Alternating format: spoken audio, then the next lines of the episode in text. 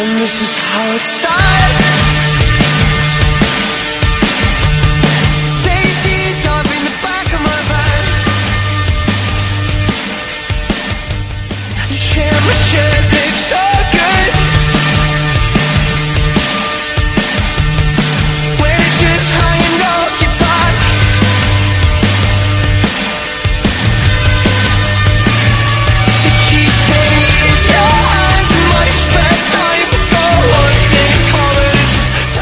Muy buenas, comenzamos Ventana Internacional. anyway."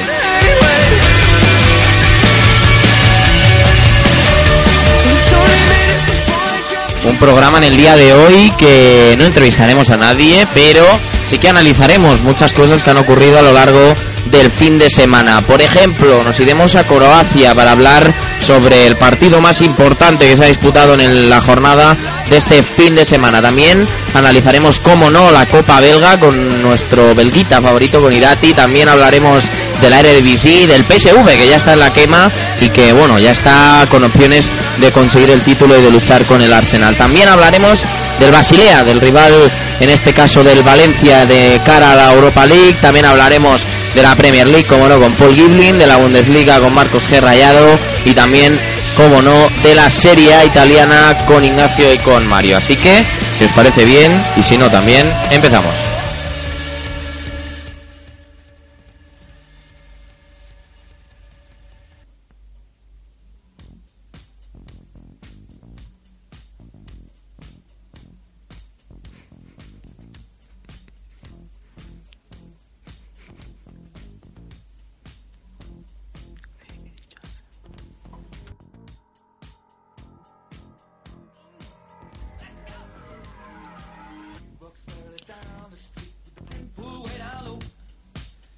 Sound but the sound of speed.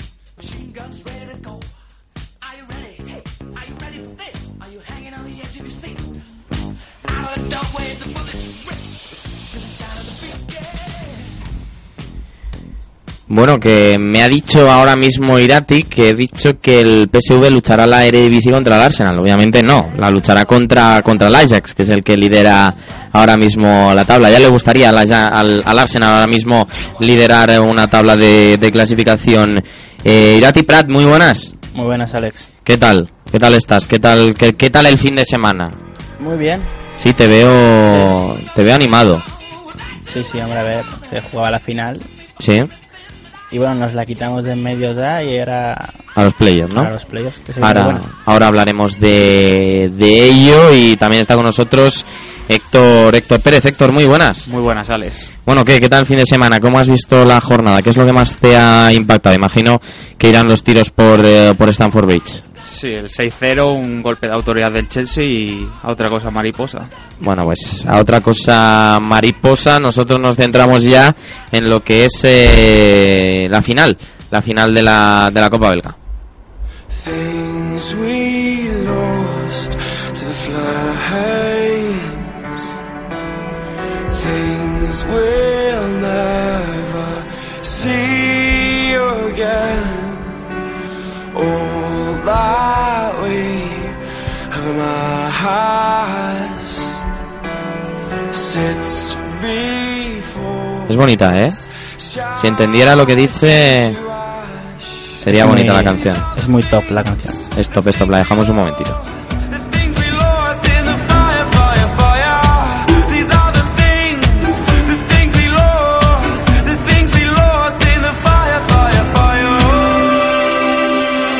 ¿Cómo se llamaba? Eh, Things We Lost in Fire. Bueno, está bien. Por eso elegí Stop. Stop, no. Es, eh, mm, bueno, mejor no hablamos de la que me dijiste que querías. Esa, esa, esa también es top, ¿eh? hay que decirlo. Sí, sí, a su manera. A su manera, pero, pero bueno, bueno, pero lo que nos gusta y de lo que vamos a hablar es de esa final de la Copa Belga donde yo no sé si fue estuvo muy bien, ¿eh? A mí me gustó, vi, estuve viéndola cuando estuve aquí en, en Grada Deportiva y hay que decir que, que me gustó, que me gustó y que no sé si a ti te sorprendió que finalmente ganara el Lokeren frente al Sulte. No, la verdad es que fue una final muy igualada porque bueno, es cuarto contra quinto de, de, la, de la fase regular, es decir, más igualada no podía estar. Y ambos pues no venían en las fases previas de, de la Copa, no venían ganando los partidos de forma fácil, ya habían sufrido para llegar.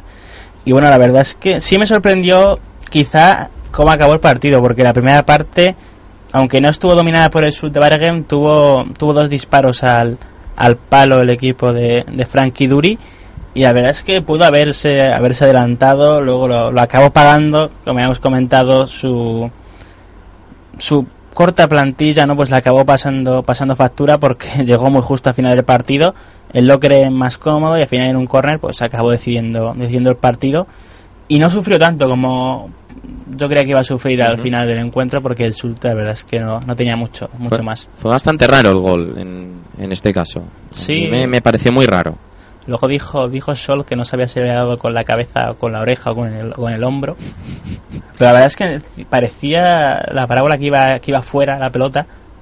Pero al final se acabó colando entre justo ese, entre ese hueco entre por la escuadra, en el hueco entre el palo de la portería y la cabeza del defensa.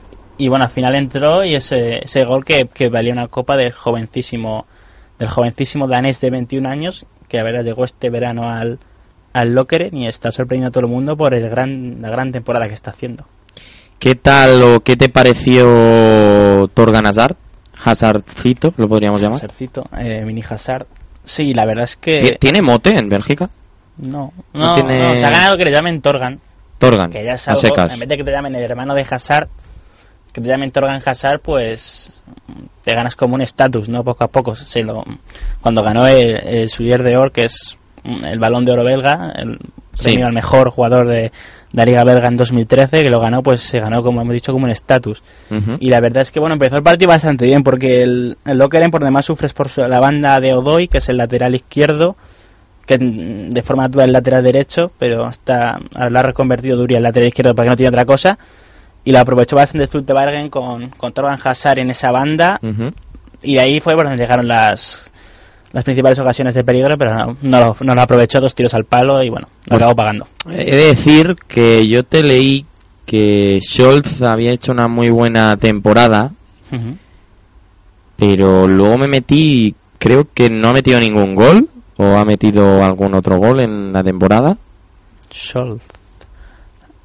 No te sabría decir si no te manejo los datos de goles, pero lo que sí te puedo decir es que eh, la dupla a principio de temporada de defensiva del Lokeren, que formaba Tarabel, que se acabó marchando a Dinamo de Zagreb en invierno, y Mijat Maric, un jugador Sí. suizo, era, era, era fija esa pareja de centrales, y ha acabado eh, con jugando Scholz, Un gol, un gol ha marcado en, en liga. pues acabaron jugando Scholz Sí, y Gregory Mertens, que llegó que no es hermano de... no, es de hermano, no tiene nada que ver con Mertens. Este llegó del Círculo de Brujas. En...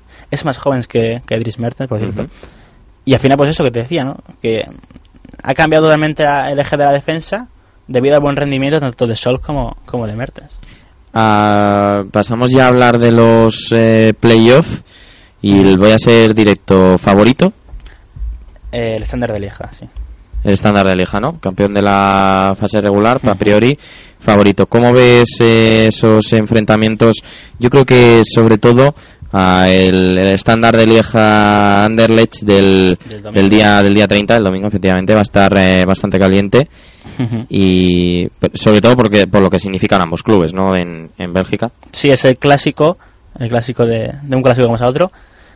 Y la verdad es que este partido va a ser muy importante, sobre todo porque si gana el estándar de Lieja, eh, va a dar la sensación de que los últimos partidos de la fase regular, que habían sido bastante malos y donde se redujo su, su ventaja de 10 puntos a tan solo 2 sobre Brujas, pues va a dar la sensación de que esa, esos malos partidos fueron un bache, un bache temporal y que en realidad pues sigue siendo igual de favorito porque el Anderlecht viene en una dinámica muy positiva, sobre todo tras la, nueva- la contratación de, de, Bes- de Besnija así como, como nuevo técnico. Y el guiluzonismo, además. Y precisamente por eso, si gana el Anderlecht, se va a poner a, a un punto solamente del estándar de Lieja y le va a dar la opción al, al Club Brujas de, de ponerse líder si gana el viernes al, al Lokeren. Por lo tanto, es un partido yo creo que muy importante porque podemos pasar de tener al estándar como máximo favorito a tener nuevo líder y a tener al a tener al Anderlecht como, como un candidato al título que bueno lo es porque en realidad solo hay tres candidatos al título esta temporada, como son el Standard Vieja, el Club Brujas y el Anderlecht, pero el Anderlecht es el tercero en discordia, en tercero en discordia. Eh, le ha faltado, al menos con Van der Brom, le ha faltado madurez para, para aspirar a lo máximo, pero con Hasi la verdad es que dieron una muy muy buena impresión en el partido de su debut contra, contra los Tende, que lo ganaron, lo ganaron 4-0 y la verdad es que yo creo que si mantienen ese, sobre todo ese nuevo esquema con ese 4-4-2, yo creo que pueden aspirar a, a todo, pero como, como ha dicho Alex, el domingo yo creo que se van a decidir muchas cosas. Bueno, pues eh, una vez eh, ya analizados estos playoffs de Bélgica y hablar de, la, de lo que fue la, la Copa Cofidis, eh, bastante nombre que para los que ven la tele por las mañanas les, eh, les gustará bastante. Pero bueno, vamos a pasar ahora a tratar otros temas y es que nos vamos a Croacia.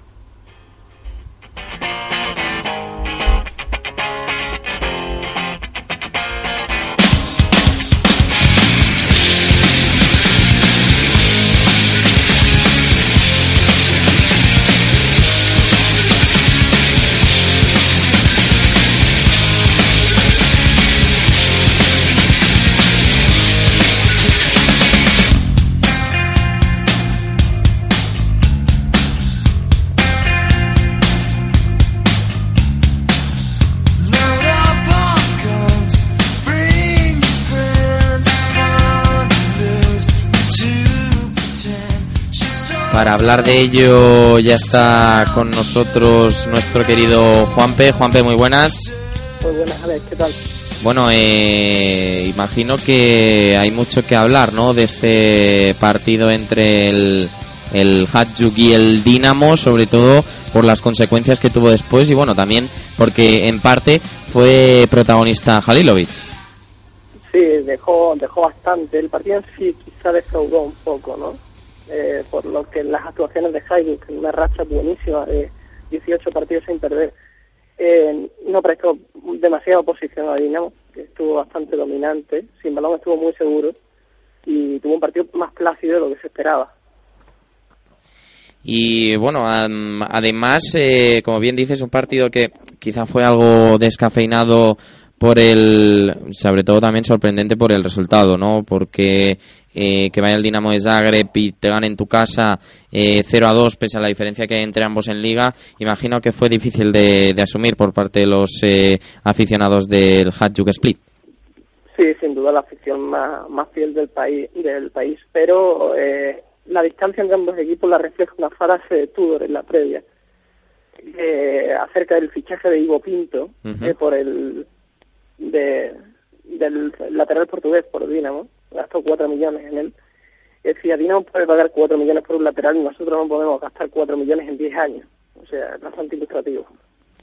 Y eh, ah, hubo bastante lío, ¿no? Entre los directivos. Según he leído, me, me parece que incluso llegaron a las manos en, en alguna ocasión. Efectivamente, el de siempre, eh, Frasco Mamic es el presidente de Dinamo. Sí. Eh, después de una decisión polémica arbitral, saltó la, la valla en el palco y provocó a varios de los directivos de Hajduk. y un- uno de los exjugadores, una leyenda del club, que es Ivo Vego, eh, saltó directamente a las manos, vaya, y entre uno y otro, las fuerzas de seguridad allí se montó una escena bastante lamentable. Bueno, pues se nos ha ido la conexión en este caso con con con, con eh, Juanpe, eh, que estamos hablando de ese de esa rivalidad entre el como decíamos entre el Hajduk y el Dinamo de Zagreb, un partido en el que fue Halilovic protagonista que marcó el gol de, de la victoria finalmente para, para el Dinamo en, en el que bueno eh, hay que hay que hablar de él porque va a ser un, uno de los próximos eh, fichajes del, del, del Barça imagino que bueno Irati a- yo creo que también estamos un poco todos expectantes ¿no? de lo que vaya a suceder con, con Halilovic, con su llegada al Barça, también expectantes de un comunicado oficial del Barça que todavía no lo ha habido y demás. Sí, lo hablamos con, hace un par de semanas. Lo hablamos con, con Juan sobre su fichaje, Sí. sobre que seguramente acabará llegando al Barcelona B. Y bueno, no sé, yo creo que, fíjate, otro día después del clásico subió una foto Jailovic, Jailovic Sí, a su diciendo Instagram. de, de Messi. Sí, así que yo creo que, bueno, por lo menos está, creo que está donde que donde querría estar Jailovic. Sí que, como, como bien decía Juan Peno, yo creo que su fichaje es una buena noticia porque vienen también sus hermanos, es decir, que no, no viene solo Claro. de forma tan, tan temprana. Yo creo que sí va a ser una buena noticia tanto para el Barcelona como para, como para el jugador. Bueno, pues eh, como digo, ese partido que nos contaba Juanpe que habían llegado a las manos, en este caso, que había sido un partido, bueno, algo, algo accidentado y que, bueno, esperemos que no se vuelva a repetir porque, porque claro, es- esto siempre ensucia un poco. Además, si el fútbol de los Balcanes ya tiene, ya tiene esta fama de, de polémico, imagínate ahora con, con esta con esta con esta bueno parece que tenemos ya a Juanpe vamos a ver si lo podemos retomar Juanpe estás por ahí Sí, sí, sí. Perdona. nada ya sabemos siempre los eh, los problemas de la de la cobertura contigo hablábamos de del, del direct- bueno del en este caso del presidente del, del Dinamo Zagreb que había eh, asaltado como bien decías con, con violencia incluso a otros directivos y que bueno como siempre protagonizando algo que no es o que por desgracia sí que es bastante usual en en, en lo que es el panorama de, de la Liga de los Balcanes Realmente todo comienza con una provocación suya y es un exjugador del, del Hajduk quien, quien le responde. Está todo el vídeo completo, lo podéis ver en, en mi cuenta de Twitter y es una escena bastante humorística por un lado y bastante lamentable por otro. Y habitual, habitual en, en Sí. a quien por cierto se le ha prohibido la entrada al, al palco de- del polígono. Bueno, pues eh, al menos una, una buena noticia en- de todo esto. Por último, ¿cómo, cómo viste tú a Halilovic en, en, el, en ese derby de croata? Pues entró en el descuento, pero Y marcó. tiene la suerte de los que están tocados, ¿no? Por, por los de arriba y en un, en un contragolpe subió el portero de Hajduk a rematar un córner, quedó con la portería vacía y marcó a, a placer. La, la celebración ha sido un poco controvertida porque le acusan un poco de chulería y tal. Como que tiraba canastas y, y bueno, ha, ha habido un poco de polémica por ese lado. Bueno, pues eh, lo que ya le faltaba al, al Barça, por así decirlo, ¿no? Que encima te venga eh, Halilovic como con esa con, con esa vitola de- o con esa etiqueta de, de chulo, ¿no? Pero bueno, eh, lo dejamos ahí porque además eh, seguro que lo disfrutamos en breve en España. Eh, Juanpe, un abrazo y hablamos la, la semana que viene. A vosotros, gracias. Un abrazo.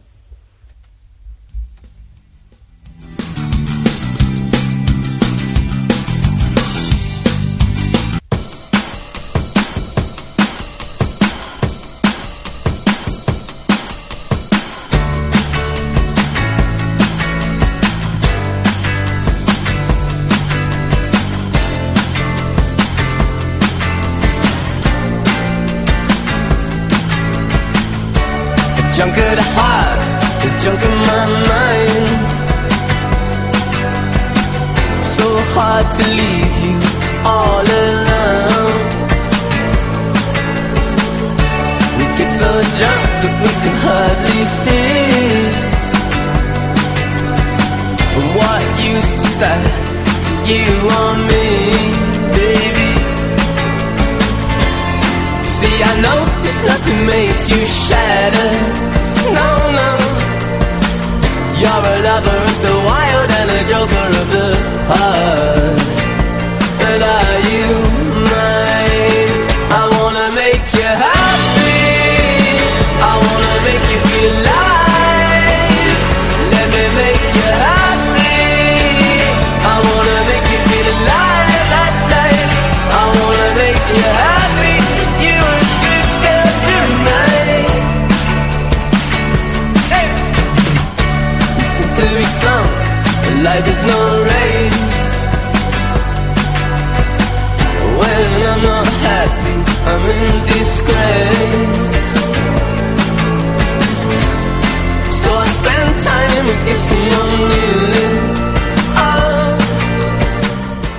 Bueno, pues toca hablar de la Eredivisie holandesa, en este caso, en la que se ha producido pues una de las sorpresas, ¿no? La, o el ascenso del PSV hasta el, hasta el segundo puesto. Ah, hay que decir que, bueno, lo ha aprovechado, ha aprovechado que tiene un partido más que el, que el Twente, que no ha jugado esta jornada, tampoco ha jugado, ha jugado el Ajax. Y bueno, hay que decir que se pone, se pone ahora mismo el PSV con, con 53 eh, puntos, el Ajax tiene 59, recordemos un partido menos, el Twente tiene 52, un partido menos, y el Vitesse, que sorprendentemente, o no tan sorprendente porque cuando llega esta época del año siempre suelen sucumbir, y la verdad es que, bueno, es eh, bastante sorprendente que en este caso pierdan, sí que perdieron fuera de casa frente al Groningen, un Groningen que tiene a Sipsovic, que lo hizo realmente, realmente bien. Ah, marcó un gol, de hecho el primer gol del Groningen eh, lo marca él. Hay que recordar que Zipkovic lo tiene prácticamente hecho con el, con el Ajax. Eh, creo que fueron dos millones de euros en los que se tasó la operación y en el que bueno el, el conjunto el conjunto de Ámsterdam adquiría así sus eh, derechos. También hay que hablar de esta Eredivisie, perdón, holandesa que tuvo ah, o tiene en, en breves eh, partidos de copa, partidos de la no me atrevo, no me atrevo, ¿eh? no me atrevo a decirlo el nombre porque es bastante complicado el nombre de la copa holandesa, pero sí que tiene en, en breves la, la copa una copa en la que bueno están eh, presentes pues prácticamente todos los eh, los grandes y que seguramente disfrutemos mucho con, con ella. Está ya en las semifinales, va a tener el va a tener eh, el AZ Ajax, que yo creo que es la eliminatoria o la semifinal grande que se juega este martes, por eso el Ajax y el AZ no han jugado no han jugado entre en el fin de semana.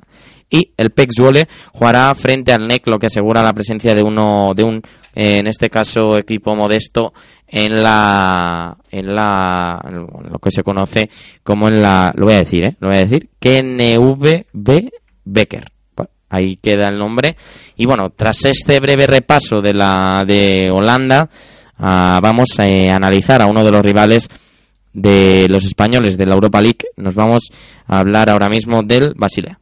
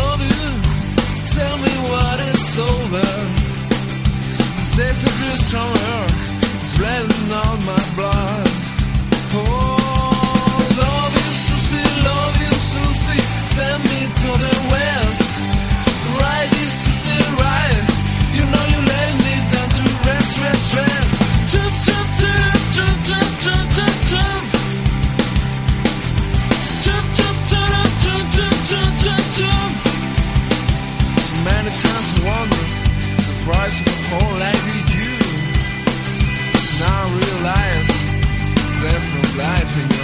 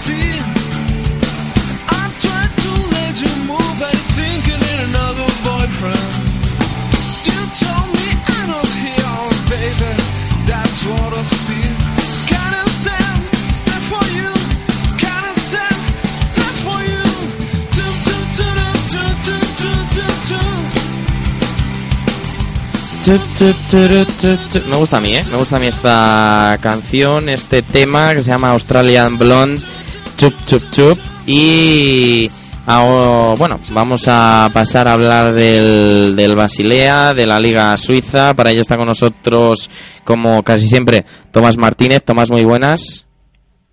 Hola, buenas. Hola Tomás. Y también tenemos en este caso otro Tomás. Ah, hoy el día va entre Tomases, o podríamos decirlo Tomases, y está con nosotros eh, Tomás García. Tomás, muy buenas. Hola, muy buenas, Alex. Un placer estar aquí contigo. Bueno, pues eh, toca hablar eh, del Basilea, chicos, y bueno, primera pregunta yo creo que casi obligada. Eh, ¿Podríamos decir que es favorito frente al Valencia? Yo creo que no, ¿eh? Yo creo que no. Yo creo que no le da para, para ser favorito en el partido de cuartos, más teniendo en cuenta que Valencia más o menos tiene la situación solucionada en Liga, que bueno, va a quedar más que nada porque quizás no le llega para ser séptimo, entonces casi que es más fácil que se clasifique para la Europa League del año que viene, se la gana. Eh, realmente porque sí que es cierto que tras ganar en el día de ayer pues se acerca un poquito el Villarreal pero lo va a tener difícil, seis puntos de diferencia y aún así pues el equipo de Pizzi que parece que va mejorando, que en Europa pues se ha mostrado sólido, como mínimo contra Ludo Górez pues pasó con bastante comodidad y el Basilea tiene recursos, pero también tiene muchas bajas y eso a mí me hace dudar, aunque haya pasado ante un muy buen Red Bull Salzburgo.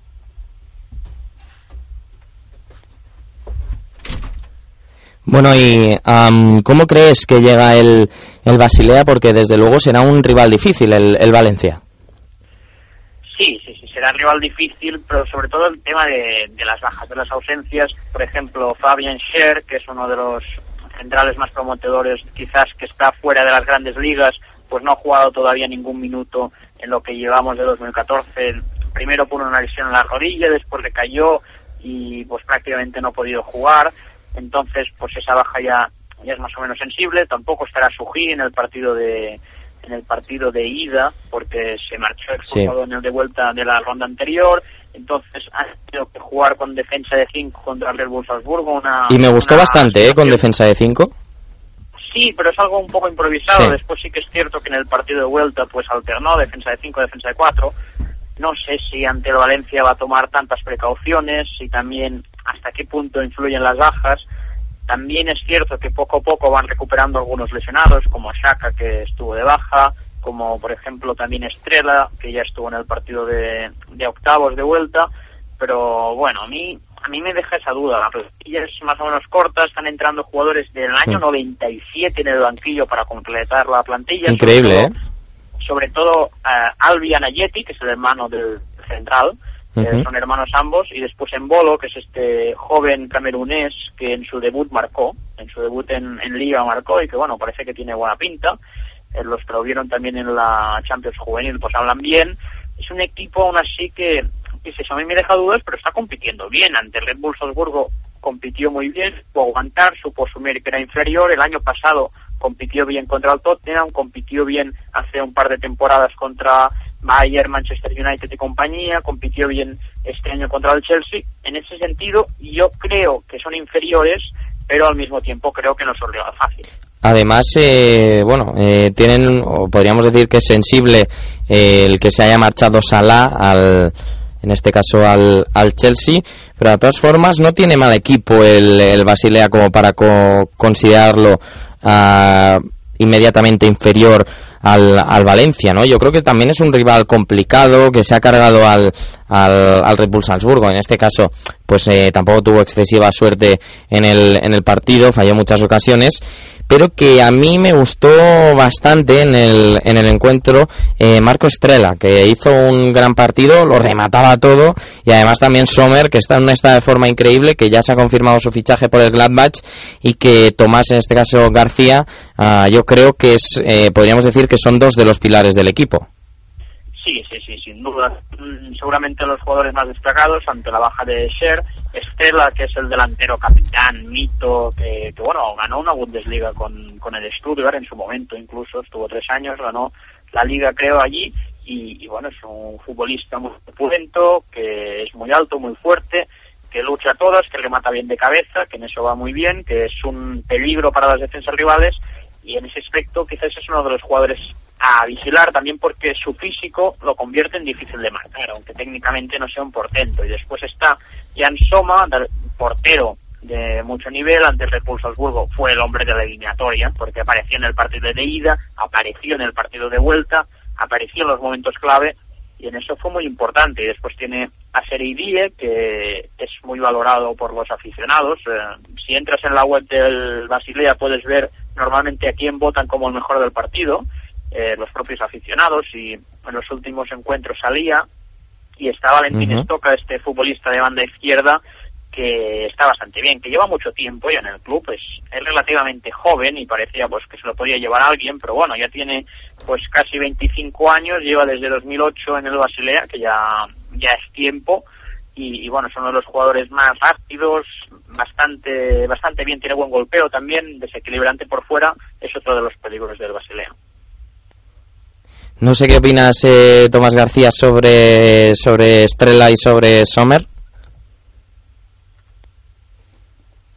Bueno, parece que no podemos en este caso eh, contar con, con la opinión de, de Tomás eh, García. Pero eh, también he de decir que en el partido del, del, del fin de semana, yo creo que las rotaciones en, en, en este caso, porque ah, varió en, en cierto en cierto modo el equipo al que vimos en, en Salzburgo, ah, no llegó a ver en, en buen estado de forma a, a Shaka. Como Tú decías, volvía de lesión, pero no le llegó a ver eh, lo que sí que le habíamos visto en otros encuentros, sobre todo en, en su periplo del, en el periplo del, del Basilea en la, en la Europa League, en la Champions League, perdón. Bueno, está Taulan Chakra, que, que es el hermano de, digamos, justo el hermano del jugador del Borussia Mönchengladbach, justo el equipo por el que ficha Jan Soma, lleva el 34, que creo que es el mismo número que lleva el hermano en Alemania, ahora hablando de memoria, y es un jugador muy polivalente, que puede jugar de defensa, en el centro del campo, un poco tirado a la banda, que, que en, esa, en ese aspecto es una pieza bastante interesante para modificar el esquema siempre.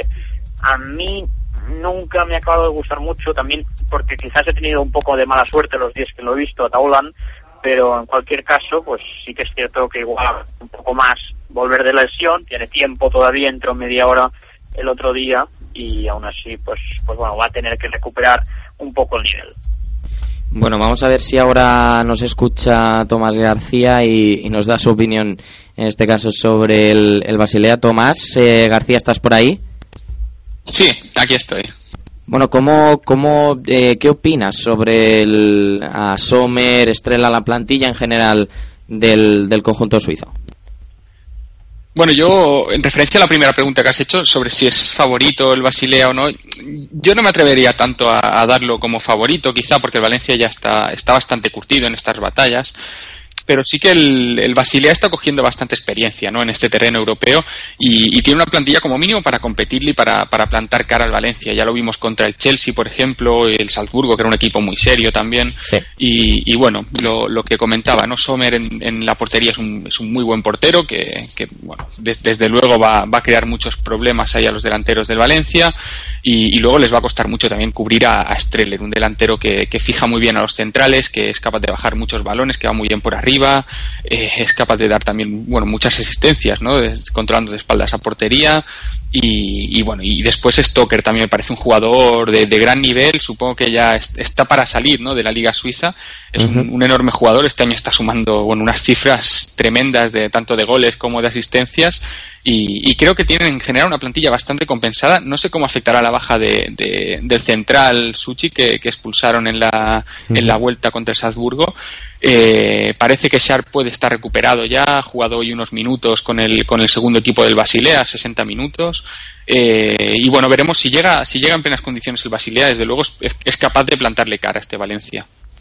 Eh, además también eh, para los que o para los aficionados del Valencia que se hayan asomado un poco a la Liga Suiza este fin de semana para ver el partido del Basilea, probablemente ese empate a cero les haya dado algo de optimismo. ¿Se deberían fiar de este Basilea que, que vieron en, en ese partido?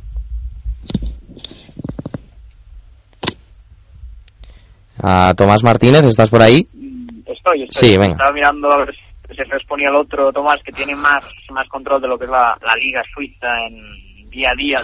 Y yo creo que no, porque es lo que comentabas antes de que antes de que respondiera eh, Tomás García sobre eh, su valoración general del Basilea.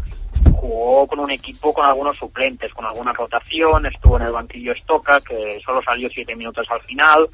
Eh, también venían del esfuerzo que supuso jugar durante 80 minutos contra Red con un hombre menos, un partido muy exigente, también con cierto margen en liga, sí que es cierto que había ganado el, el Grasshoppers y había un poco de distancia, pero aún así tienen margen, les queda mucha temporada. También es cierto que jugaron media hora con uno más, pero aún así yo creo que al Basilea, al que hay que tener en cuenta, pues es al Basilea que ganó Chelsea, al Basilea que compitió contra Red Bull Salzburgo, al Basilea que ganó al Maccabi mm, en 16 avos, ese Basilea, más que el Basilea igual de del día a día de la Liga Suiza, Sí. que sí que es cierto que juega contra el Zurich, que es un equipo de la parte alta, pero igual no juegan con la misma motivación o con ese aliciente que supone El cansancio también. Eso es, eso es, sobre todo después de, del partido de, tan- de tanta exigencia, Sí. de tanto nivel, de estar metido atrás, de, de esa tensión acumulada, a mí no me parece tan sorprendente quizás que empatar al Basilea. Sí que es cierto que jugaron pues un ratito con uno más, que igual lo podrían haber aprovechado, pero aún así el Basilea, el Basilea que hay que ver es el de los 10 europeos, no tanto el del día a día en Suiza, aunque también es interesante para conocer igual a los menos habituales o algunas variantes que pueda optar mm, Murayakin. A Tomás García, yo quiero preguntarte, porque este fin de semana se ha jugado un partido importante, el- han jugado el Young Boys y el, y el Grasshopper, y bueno, a mí el resultado me sorprendió, pero es que, si no me equivoco, el, Young Boys lleva una racha eh, muy mala en la que pues puede hacer perfectamente cinco o seis partidos que no, que no gana. Sí, sí, sí. Bueno, hace concretamente cuatro, ¿no? Se, se puso muy cerca del, del Basilea en la clasificación y, y la verdad es que ha bajado bastante el nivel. Era una cosa que no se esperaba porque ha perdido contra, contra rivales a priori como Sion o San Galen que, que debía sacar adelante. Ha perdido además los dos partidos en casa contra los rivales de Zurich, tanto Grasshopper como Zurich. Y bueno, el partido de este fin de semana, pues, pues un poco, si lo sacas de contexto y el 0-4 parece mucho, ¿no? Pero, pero viendo el partido, es un partido que está igualado hasta la expulsión de, de- Renato Steffen, el, jugador de, banda izquierda, y cuando lo expulsan empieza a decatarse un poco para el Grasshopper, que, que también, aún así, tiene alguna ocasión, el, el Young Boys. Y, y, bueno, a partir de ahí empieza, bueno, llega el primer gol, expulsan a Michael Frey también, se queda con nueve el, el John Boys y del minuto 82 al 90 llegan, llegan dos, tres goles más y, y al final parece, es un resultado demasiado abultado, ¿no? Pero, pero sí, aún así, sorprendente eh, esta mala racha, ¿no? Porque no, no acostumbra a los equipos de, de Uli Forte, el, el exentrenador justamente de, de Grasshopper, a ser tan, tan irregulares, ¿no? A, tener además a, encajar tantos goles. Y, y bueno, ahora se ha puesto ocho puntos del Basilea, está un poco lejos y parece que, que las opciones de título se escapan, por desgracia. Bueno, pues eh, Tomás Martínez, ¿algo que quieras añadir a este breve análisis del, del Basilea? No, no, simplemente pues que hay que ir con cuidado, que es un equipo que cada vez compite mejor. Decía Tomás García, lo decía yo también antes, de un equipo que en Europa cada vez, está más curtido y que tiene que aprovechar el Valencia, el factor cancha, jugar el partido de vuelta en casa y sobre todo no despistarse como igual pues pudo hacer el Red Bull Salzburgo, que cuando pudo matar la eliminatoria no lo hizo, perdonó y al final lo pagó, lo pagó caro. Bueno, pues eh, Tomás Martínez, muchas gracias por estar en el día de hoy. Un abrazo. Un abrazo. Y Tomás García, ¿algo que quieras añadir eh, sobre la Liga Suiza, al Basilea en general?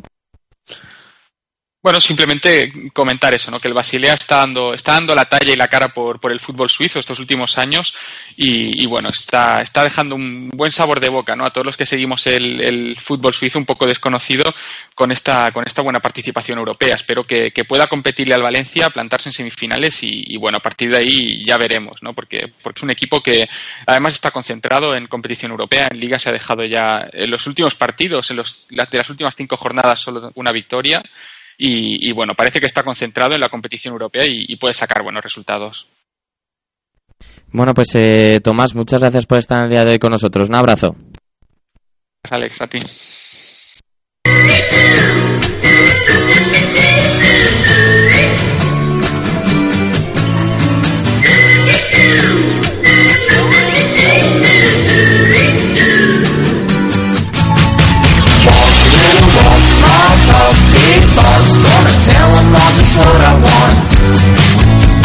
That street, two streets, I see you and me hanging on the empty swings. High, low, my eyes are closed. I'm Superman and it's my show. Gonna kick with my shoes. I'm gonna kick until I need new shoes. Yeah, yeah. I said, don't stop, don't stop, don't stop talking to me. Stop.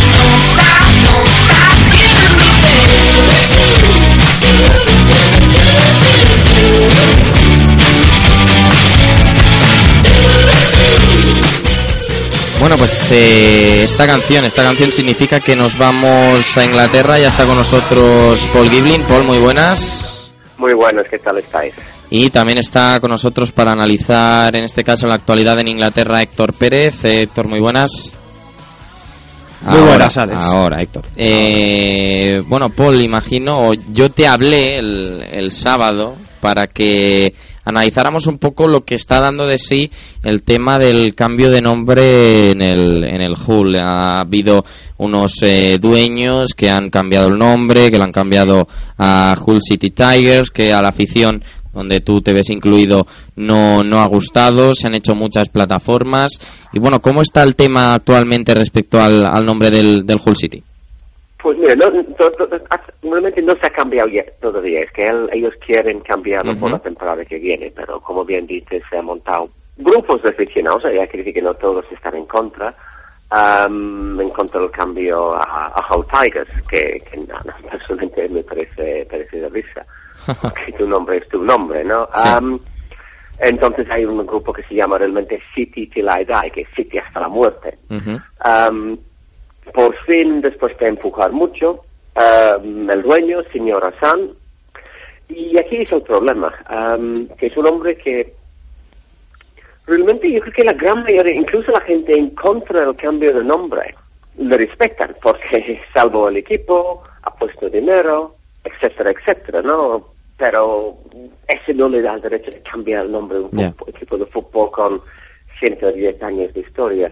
Am, lo que ha hecho es hecho, pues ha convocado unas elecciones entre los abonados, que me parece fenomenal. Lo que pasa es que han hecho las preguntas, son un poco, digamos, como si fueran dibujados por Putin.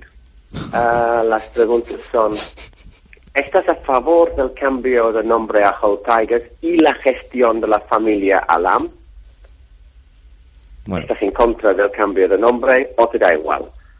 Con la obvia amenaza, porque este hombre siempre ha dicho que si no gana, dejará el club. Ah. Um, obviamente con, con lo implicado que si estás en contra del nombre, del cambio de nombre, estás en contra de su gestión. Y la mayoría de la gente piensa, pues, realmente esas son preguntas un poco injustas, Complicada, ¿no? Porque, Sí. porque realmente lo que debe ser es, ¿estás a favor del cambio o estás en contra del cambio de nombre?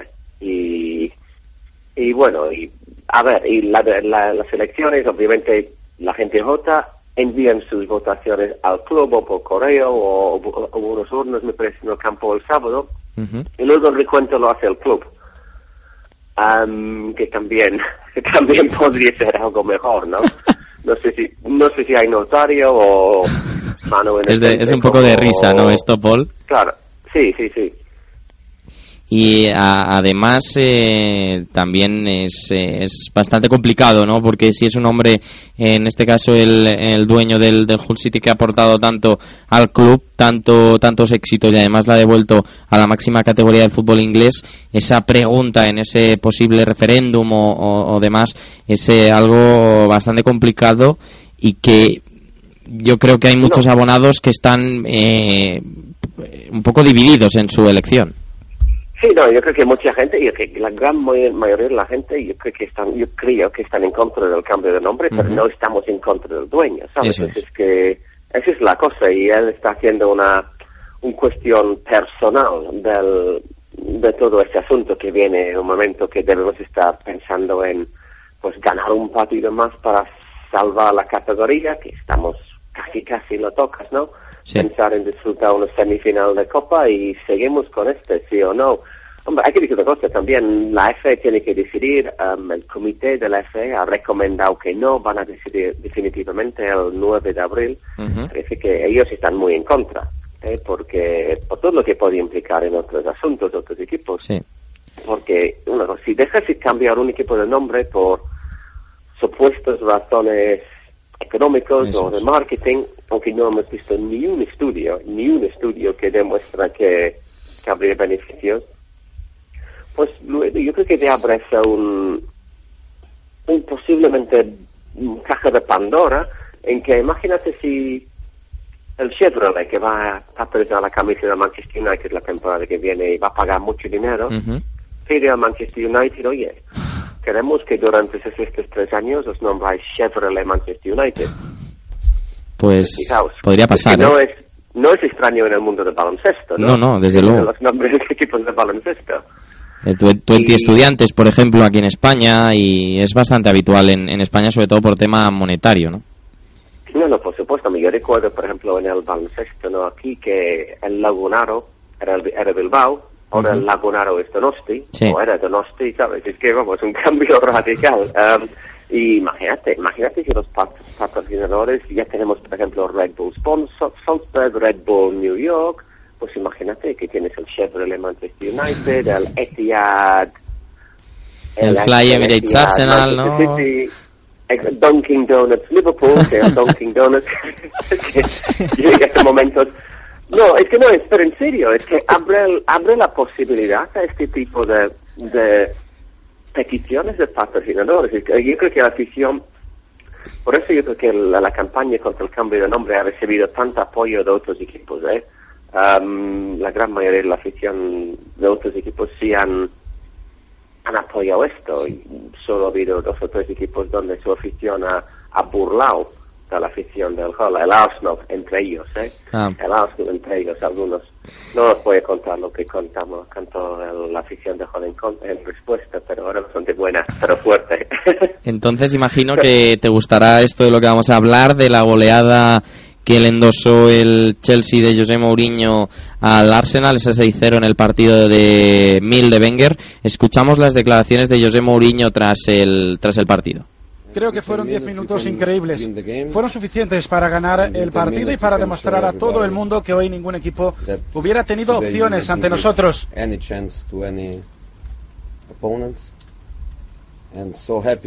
Muy feliz por cómo afrontamos el duelo.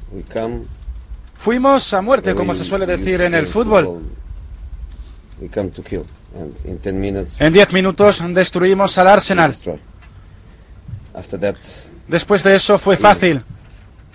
Con el penalti, la tarjeta roja, nos ponemos 3-0. Fue fácil. Pero me mantengo firme con que nuestros 10 primeros minutos fueron la clave. is about the 10 minutes.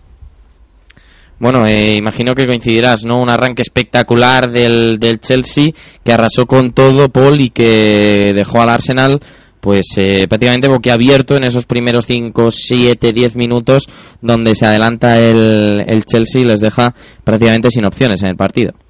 No, por supuesto, es que a las 10 minutos o incluso menos eran 2-0 y los dos goles entrando por el mismo canal, dos, dos pérdidas de balón por la presión en medio campo y entrando un poco por el ban, por la banda del carril, bueno, lateral izquierda, ese, ese, bueno, acá el carril derecho del Chelsea, ¿no? Y solo solo hay que fijar en, sobre todo el segundo gol de Shola, en que recibe el balón, avanza, nadie le tapa y es muy listo con su remate y con dos dedos ya, ya era difícil y obviamente con el penalti expulsión ya imposible y obviamente el penalti expulsión Eh, de las- se ha de los comen- temas de la jornada, ¿no? ¿Se, ha- se ha comentado mucho el tema de la expulsión en, en Inglaterra? Sí, he comentado algo, sí, la verdad, es que muy fuerte, pero por Sí. lo menos, mira, el árbitro, yo, yo personalmente creo que es penalti expulsión, porque obviamente es Oxlade Chamberlain que hace la parada y Sí. surgió un montón de chistes sobre eso que... Además el balón se iba fuera, yo creo que no era imprescindible. Yo, yo creo que posiblemente, que pos- probablemente iba fuera, por eso me, me surge la duda si o no debía expulsar, pero yo creo que el, el, el jugador se tira pens- pensando que iba adentro Mm. y, y vamos, si el árbitro tampoco vio claro el disparo, estaba un poco tapado por los jugadores, lo señala el linear, entonces yo creo que decir que no debía ser roja es un argumento un poco, un poco frágil, digamos. Entonces, mira, el, uno tiene que ir a la calle. Que tenía que haber ido a la calle Oxford Chamberlain y si fue Gibbs que el árbitro luego digo que eh, dice saca un comunicado diciendo lo siento muy muy fastidiado muy muy decepcionado con mí mismo por el fallo por equivo por expulsar al hombre equi- equivocado um, fastidia mucho que por, creo que dijo eran razones técnicas que se equivoca, ¿sabes? Pero, Pero además, eh, final- Chamberlain le dice dos veces que, que fue él. Sí, sí, sí, pero hay que decir una cosa, si tú eres árbitro, Claro, tampoco te lo vas a creer, ¿no? Igual. no tienes que creer siempre, siempre lo que dice un futbolista, porque la verdad, el fallo es que quizás quitando a Gibbs dejó el equipo más, menos equilibrado, no que quitar a Oxlade Chamberlain, pero el Arsenal iba a jugar 75 con 10, con 10 hombres y perdiendo 3-0 ya. Entonces, en el desarrollo del partido, yo no creo que el hecho de que se expulsó a Gibbs en lugar de Oxlade Chamberlain fue determinante para mí. Ese para mí es, casi, de cierta forma, entonces es casi anécdota que, que expulsa al hombre equivocado, porque sigo pensando que hubiera se acabado en goleada brutal que fuera Oxlade, que Oxlade Chamberlain que se fue a la calle o, o Gibbs. Entonces, pues mira, y por lo menos el árbitro, por lo menos lo reconocido, sabes que hay muchos que no lo hacen. Y bueno, al árbitro ya le han puesto por, vamos, le han asignado un partido esta jornada de entre semana y, y yo creo que el, El partido Newcastle era, ¿no? El- Sí, el de Newcastle. Y, y yo creo que el partido del Arsenal acentúa la- el rendimiento del equipo fuera de casa contra los equipos grandes. Es que esa es la cosa, es que te fijas lo que ha hecho el Arsenal contra sus cuatro rivales, sus rivales de arriba y es, es increíble. Es que pierde con 6-3 contra el City, era 5-1, pero sin opciones en ningún momento contra el Liverpool, con 4-0 a 20 minutos y lo que pasó contra el Chelsea. Sí. Y es, es un partido que de haber sacado un punto o no haber perdido el sábado, el Arsenal estaba lleno en, el, en la lucha por el título. Ahora, pues, tiene que ganar al Swansea este- entre semana y aún así solo está a cuatro puntos. Y con el pensando que, bueno, hay que el Chelsea y Manchester City tiene que jugarse todavía, que tiene que jugar un Liverpool-Chelsea, que, que, hombre, difícil, pero a cuatro puntos no están muertos todavía, pero demuestra una cierta flaqueza ¿no? contra sus rivales más fuertes. Bueno, no es el único candidato a ganar títulos que no ha ganado contra sus rivales directos para el título, ¿verdad? Pues, eh, pues sí, la verdad es que el Arsenal contra los rivales directos sí que flaquea bastante. Paul, muchas gracias por estar el día de hoy con nosotros. Un abrazo. Venga, hasta la semana que viene.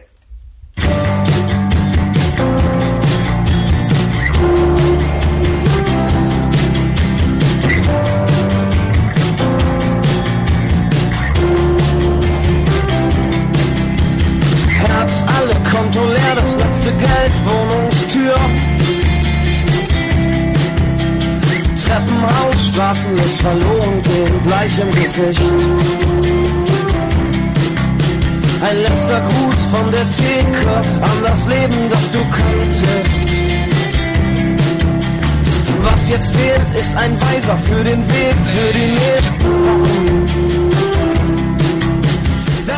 Es tiempo de hablar de Bundesliga alemana. Está con nosotros ya Marcos G. Rayado. Marcos, muy buenas.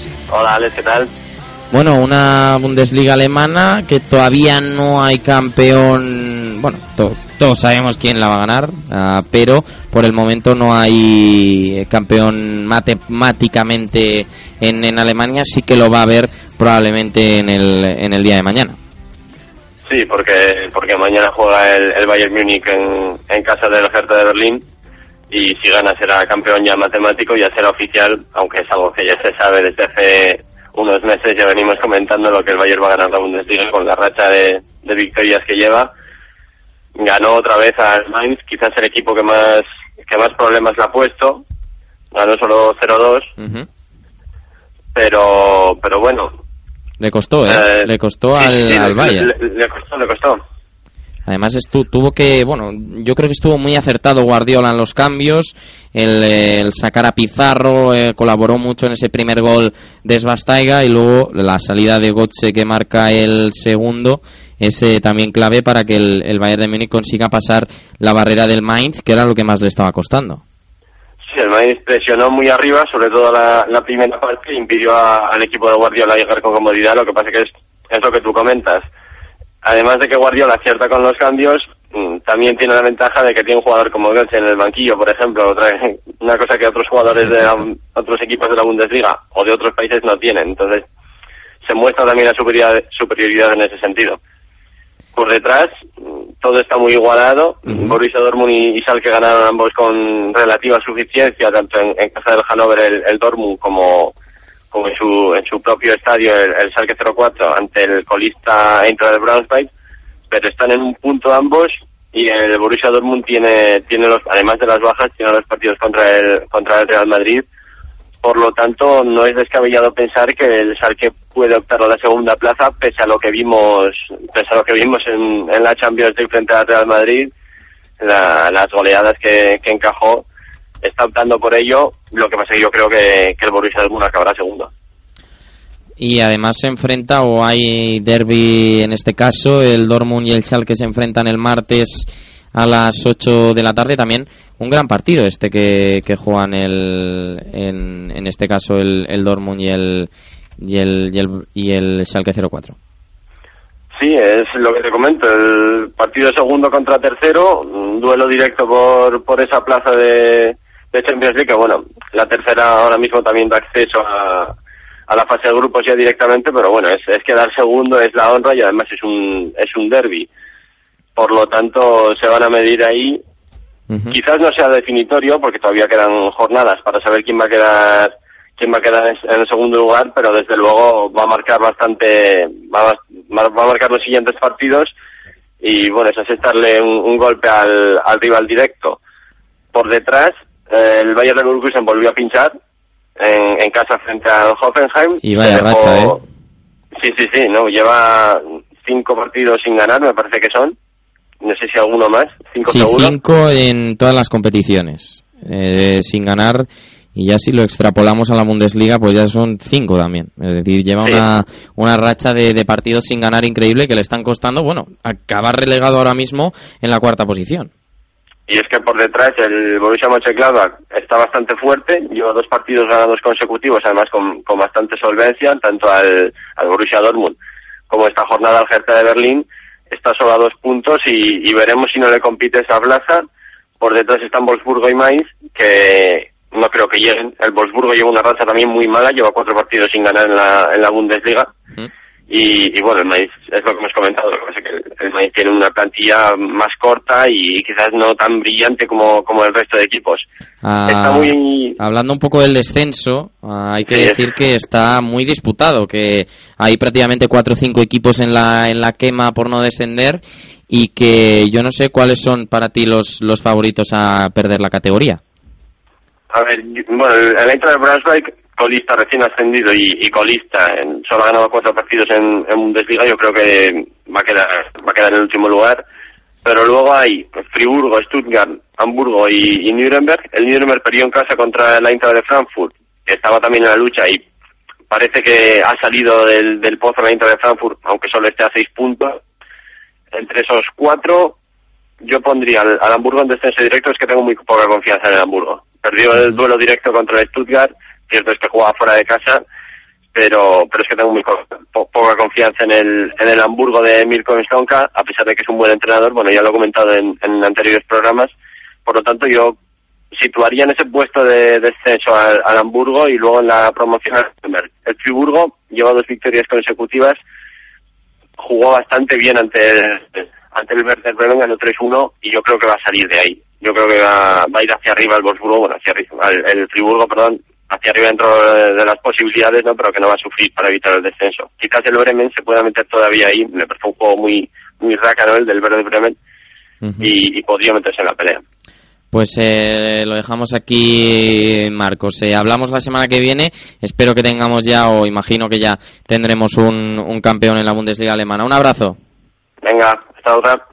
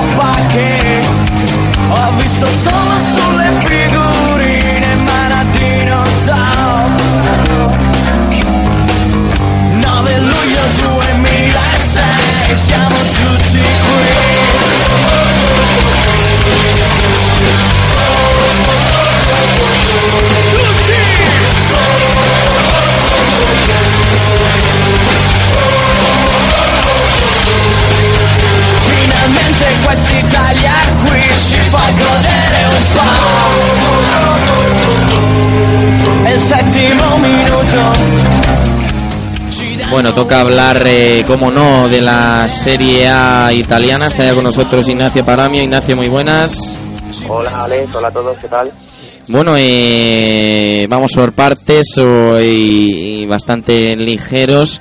En este caso, el Inter se dejó remontar por el Atalanta, un Atalanta en el que me gustó mucho Bonaventura y que, bueno, en, ahora mismo el, el equipo de, de Mazzarri, pues bueno, no está precisamente en uno de sus mejores momentos en la competición.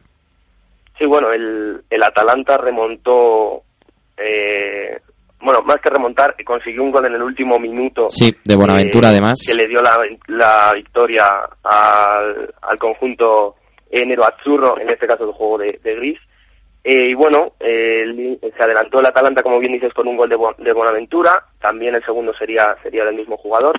El Inter, bueno, planteó un partido donde se sentía muy cómodo, muy abierto, un poco caótico, pero bueno, es donde, como digo, se siente más cómodo el Inter porque es un equipo muy desordenado. Sí, desde luego. Se vio en el último gol, donde Jonathan se quedó en el punto de penalti y Buenaventura eh, remató solo en el segundo, en el segundo palo. Bueno, eh, el Inter venía de una racha bastante positiva, con cuatro partidos sin, sin haber sido derrotado, pero bueno, eh, este, este partido, esta derrota, supone que salga de, del quinto puesto con, con el Parma que, le ha adelantado.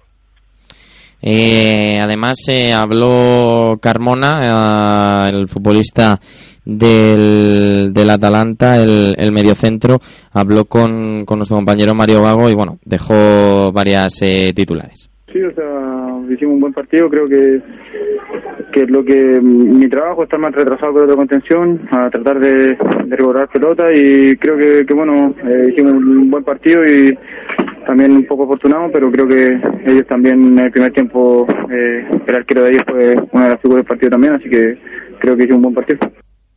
Bien, bien, hemos, el último periodo hemos hecho buenos partidos, hemos sacado hartos puntos, así que eh, creo que, que esto nos ayuda mucho para lo, para, lo que viene al final. Eh, bien, bien, o sea, creo, creo que, que hemos demostrado en el último amistoso contra Alemania que, tenemos una buena selección, que, que nos paramos de igual, igual frente a cualquier selección del mundo, es una, ante una de las potencias también, así que creo que, que hay que seguir por ese camino eh, y tratar de llegar lo mejor posible al Mundial. Bueno, hablaba de Chile, que nos la encontraremos en el Mundial, es, habrá ese España Chile y bueno, hablando ya de otros temas, ese Nápoles-Fiorentina que yo creo que incluso llegó a decepcionar un poco el encuentro y que si no llega a ser por la expulsión de Gulam, yo vi muy superior o bastante superior en este caso al equipo de, de Rafa Benítez. Sí, yo le vi, bueno, mmm, más que superior quizá, yo diría que le, le, le noté muy, muy cómodo al Nápoles. Eh, estaba proponiendo un partido bastante, muy del estilo de Benítez, bastante sin demasiados sobresaltos, un poco eh, el partido antagónico al que al que vimos en, en Milán. Y bueno como bien dices la roja Gulam eh, supuso un desbarajuste bastante importante para el Nápoles. Pero sí que me gustó por ejemplo eh, que Callejón terminó jugando de lateral derecho. Y la verdad que pese a no ser su posición estuvo estuvo bastante acertado en todas las situaciones en las que tuvo que participar. También hay que tener en cuenta que hubo dos lesiones importantes para, las, para los dos equipos eh, con Mario Gómez y Mertens. Desde luego, la de, sobre todo la de Mertens, que probablemente esté un mes de baja. Lo hablábamos antes con Irati, que bueno, probablemente eh, veamos a Miralas eh, de titular junto a Mertens y el que caiga de esa alineación sea Kevin, Kevin De Bruyne. Y, uh, por cierto, hablar de ese eh, partido que enfrentó al Milan y a la Lazio, el Milan que parecía que íbamos a ver cierta mejora, pero uh, no fue así y volvió a perder puntos, en este caso empató a uno y bueno, siguen esas malas sensaciones en, en el cuerpo de todos los aficionados del, del Milan. Sí, sobre todo el, el hecho de que bueno, la llegada de Sidor parecía que iba a ser, bueno, iba a despertar al equipo. Y que yo creo que no va a seguir el año que viene, ¿eh? ¿Perdón? Yo creo que no va a seguir el año que viene. No, no, no, yo estoy casi seguro de que no. O sea, la relación con Galiani es mm, horrible. De hecho, eh, se llegó a decir que finalmente no, no va a ocurrir porque ya, ya ha quedado demostrado que si Sidor no ganaba los dos próximos partidos, tanto este como el, el próximo contra la Fiorentina en Florencia, si no ganaba los dos, uh -huh. eh, sería destituido. Mm, Se habla, se no mucho así. de, se habla mucho de Inzaghi.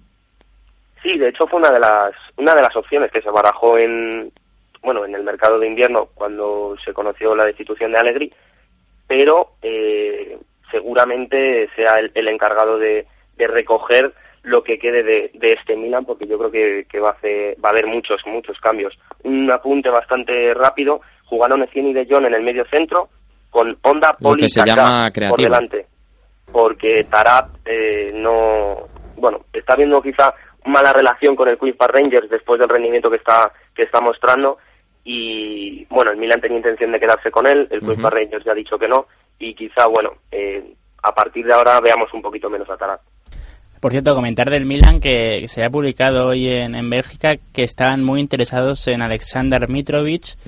Así que bueno, ese sí, sí sería un, un gran fichaje Desde viendo luego. el futuro que tiene, pero bueno, es otro equipo más a la lista porque Oporto y Sevilla también se han interesado en el serbio. Bueno, eh, Ignacio Paramio, muchas gracias por estar en el día de hoy con nosotros. Un abrazo. un abrazo Alex un abrazo a todos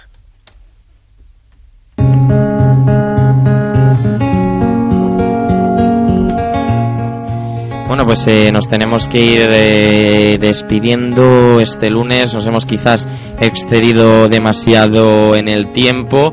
Pero bueno, a despedir ya Irati Prat. Irati, eh, nos vemos la semana que viene. Nos vemos.